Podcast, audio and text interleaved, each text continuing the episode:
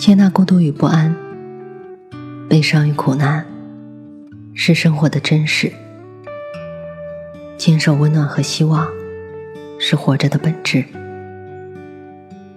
我相信，胸中装满深切的爱，生活就会灿烂千阳；内心保有沸腾，世界会为你绽放。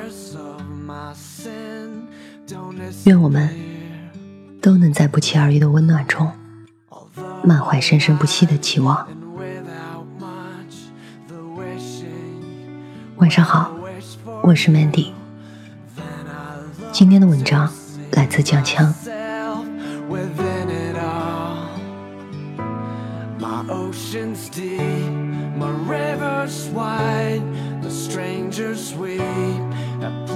借由某部电影在清明节上映。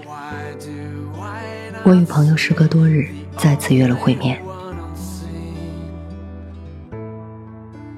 与其他几个从校园友谊发展而来的朋友不同，我认识他，全是因为曾在同一家公司共事。后来，公司因为突如其来的变故被迫解散，我们一帮人也只得收拾包袱，匆匆离职。建立在前同事这样的情分之上，让我俩不由得聊起了事业上的近况。他怅然地叹了一口气，说：“现在想想之前那份工作，真不知道自己到底做了什么，感觉就像是个不停劳作的复印机，只体会到了疲累，其他。”任何收获都没有。我点头，表示深有同感。其实当初早已有许多矛头指向了公司解散这个结局，只是我们惯常安慰自己，还是有转机的，有希望的，便逐渐忽略了这些问题。拿出手机，打开一张截图，又对我说：“最近吧，在补一部电视剧，里面有句台词让我印象特别深刻。你看，就是黑木华说的这句：不该做那种谁都能替代他的工作。我们那会儿每天做的，不就是谁都可以做的吗？”看上去每天都忙得不可开交，可成果呢？尤其是现在找到了真正充实的工作，才更体会到努力还是有区别的。李尚龙说：“无可替代的方式有两种，一是做别人不愿意做的事情，二是把别人都能做好的事情做卓越。”这样的人，才是这个社会真正需要的。而努力也有区别吗？自然是有的。有意义的努力才是努力，没有意义的努力，最多只能算是勤快。但这个世界上，勤快的人少吗？因为提起了离职后寻找新工作时的要求，我也不免和他坦白。我考虑的倒是两点：如果工作本身只能安分，那我希望能保证我有充足的休息时间，让我能去学习新的技能，或是实现自己的副业，完成自我升职。如果公事紧张，任务繁重。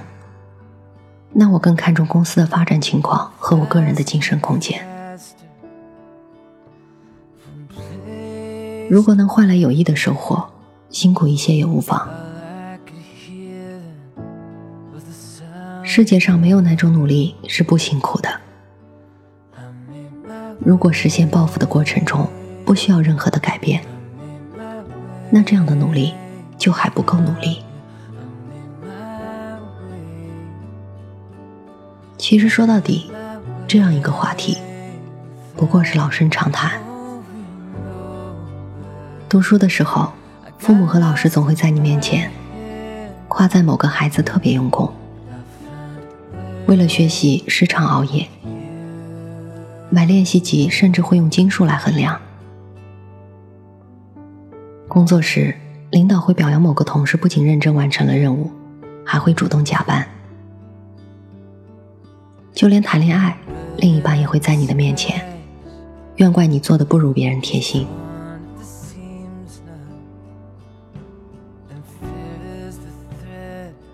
只是道理依旧是简单的，通过熬夜来学习的人不在少数，但真正拔尖的却不多，因为许多人只是把学习仅仅努力在了时间上。而不是同时努力在了方法上。不止日本有加班文化，就算是我们每晚行走在街头，抬眼望去，写字楼里仍旧亮着灯的楼层，一样不胜枚举。但仔细看看，里面有多少是在维持加班的假象，而非真就为了某个难题或是某个想法。反复对敲，头脑风暴，更别说恋爱时，每一次惊喜的呈现，多是直接的拿来主义，所以才会有那么多看上去都同样辛苦的人，成就却不同。就好比，即使写了一万遍，一也只会是一。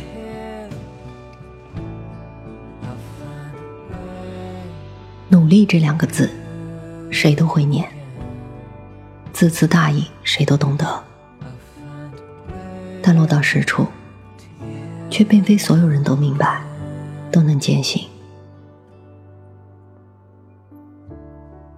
我们常常听到一句话，那就是：“我觉得自己也挺努力的，但为什么一直都庸庸碌碌？”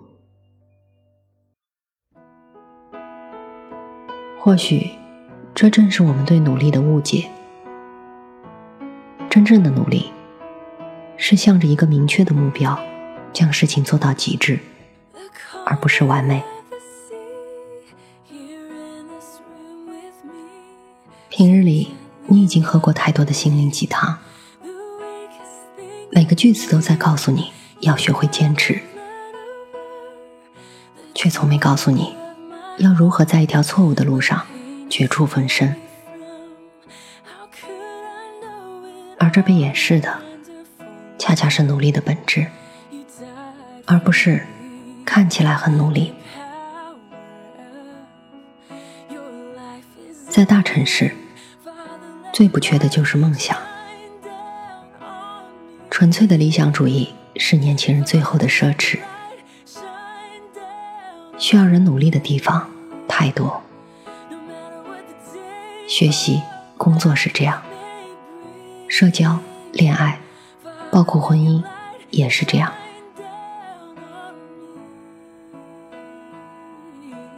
也许，当你分清楚了你现在正在做的努力，到底是在敷衍自己，还是真的有拼搏的价值，你就不会再苦恼为何当下的你。还一事无成了吧